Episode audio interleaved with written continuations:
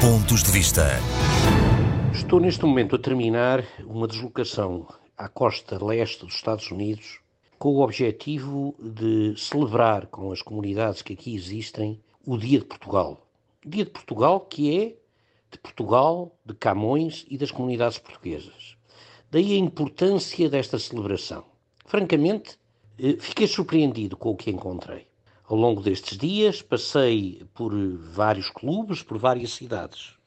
Estive em Newark, no Sport Clube Português, estive na televisão de Newark, na SPTV, eh, passei por clubes nas cidades de Mount Vernon, em Mineola, eh, Spring Valley e o, o antigo, velho clube de Jamaica, na área de Nova York.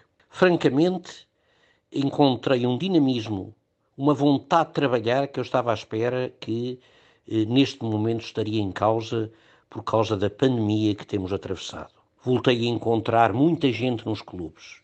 Voltei a ver alegria, vontade de conviver e mais do que isso, as escolas eh, de português continuam a funcionar.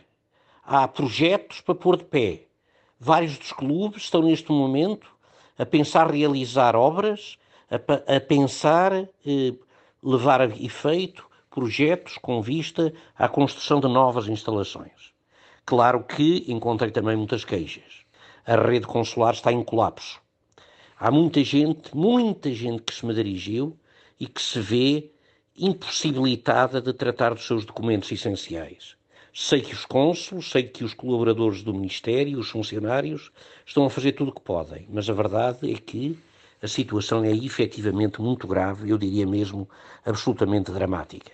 Mas a verdade é esta: os jovens que encontrei nas associações, jovens e crianças, dão-nos a esperança que tudo isto mudará e que Portugal continuará a estar próximo das suas comunidades.